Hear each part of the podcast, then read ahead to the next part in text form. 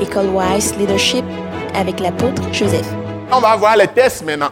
Et c'est dans les tests que je vais vous décortiquer les choses. Donc, l'introduction, ou bien la première partie plutôt que je fais, je vous explique le principe ou bien la vérité de façon claire. Tout le monde comprend avant maintenant qu'on aille dans le test. Et c'est comme ça qu'on va travailler.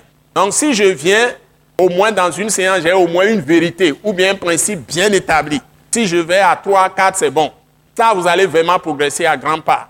Dans l'assurance, dans la puissance de la foi et dans l'espérance aussi. Et vous serez vraiment à l'aise. Donc, vous n'allez plus faire les choses comme des hommes. Vous n'allez plus faire ça comme des hommes. Vous allez faire ça comme des êtres spirituels. Des gens qui sont du ciel. Ils sont d'accord?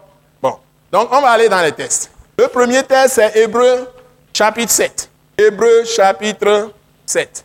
Et avec ça qu'on démarre. Hébreu chapitre 7. Père Saint, merci pour ce démarrage.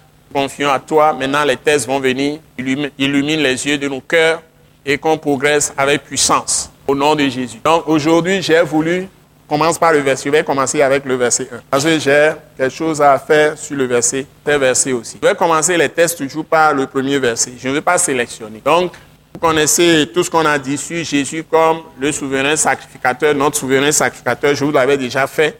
Et le test là parle de ça et nous allons voir ce que je suis en train, le principe que je suis en train de poser est dans ce test. On va y aller. Nous sommes dans Hébreu chapitre 7. On va commencer par le verset 1 et on va finir le test. 1, 2, 3, go. En effet, ce Melchisedec, roi de Salem, sacrificateur du Dieu très haut, qui alla au-devant d'Abraham lorsqu'il revenait de la défaite des rois, qui le bénit et à qui Abraham donna la dîme de tout, qui est d'abord roi de justice, d'après la signification de son nom, ensuite roi de Salem, c'est-à-dire roi de paix, qui est son père, son mère, sans généalogie, qui n'a ni commencement de jour, ni fin de vie, mais qui est rendu semblable au Fils de Dieu, ce Melchisedec demeure sacrificateur à perpétuité.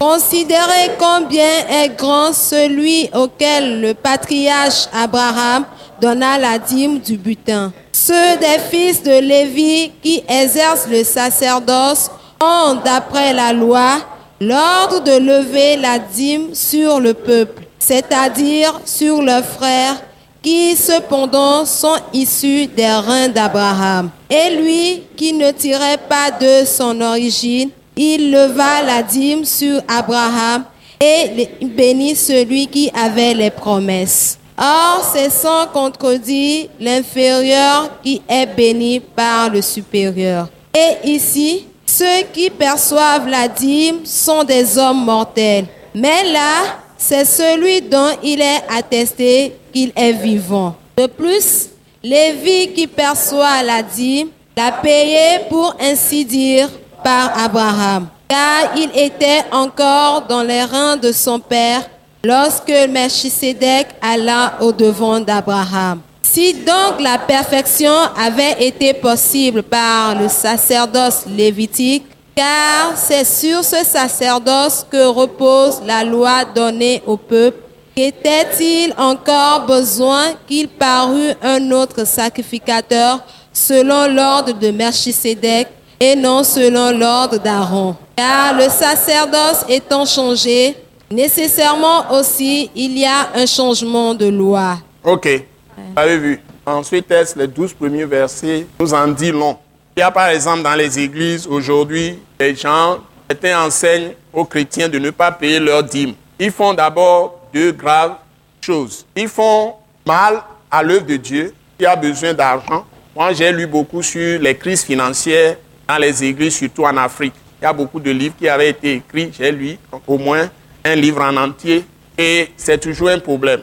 Et c'est pourquoi l'extérieur nous domine avec des doctrines étriquées.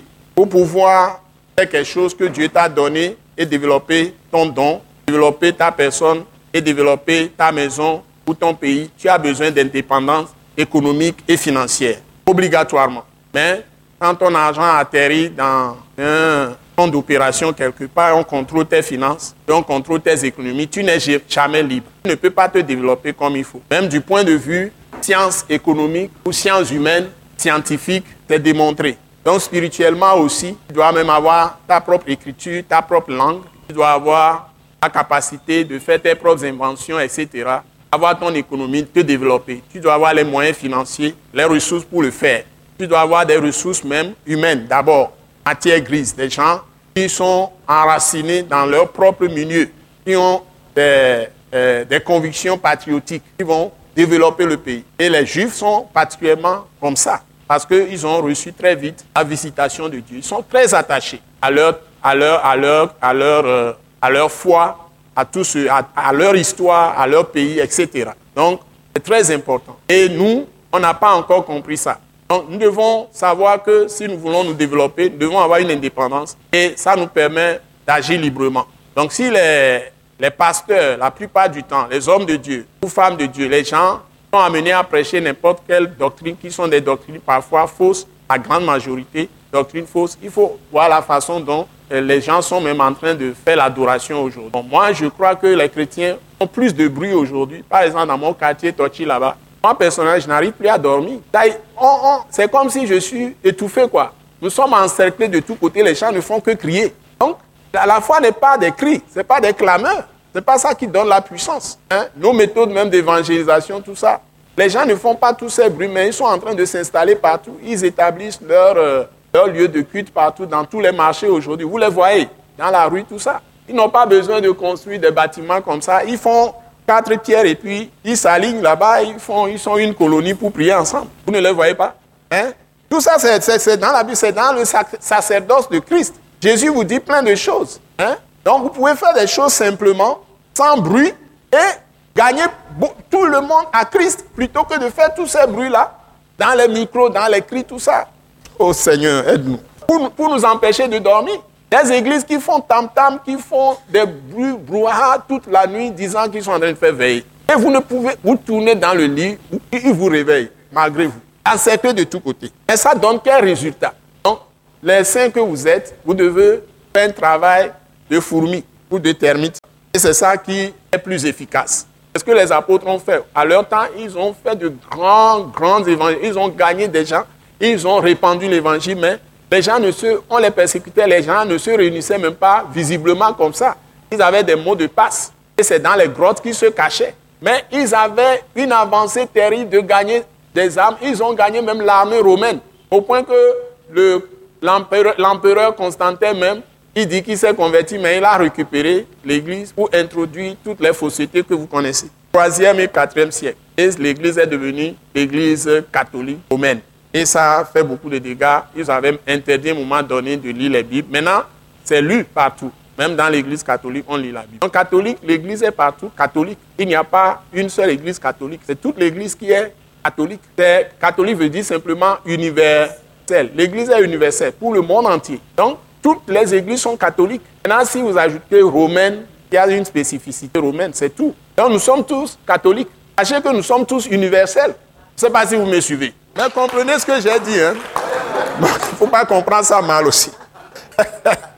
Donc, il euh, ne faut pas ajouter togolaise, il ne faut pas ajouter ghanéen ou romaine, tout ça. Il faut que ce soit universel. Ça y est, on s'appuie sur la Bible. Alléluia. Les premiers seront les derniers et les derniers seront les premiers. Donc je ne critique pas les églises. Ce n'est pas une église qui sauve, c'est la foi en Christ Jésus. Que Dieu vous bénisse. Alléluia. Ce message l'apôtre Joseph Kodouak Bemehin vous est présenté par le mouvement de réveil d'évangélisation, Action toute âme pour Christ international, Attaque internationale. Pour plus d'informations et pour écouter d'autres puissants messages, merci de nous contacter au numéro indicatif 228 90 04 46 70 ou de visiter le site web atacinternational.org. Soyez bénis en Jésus-Christ.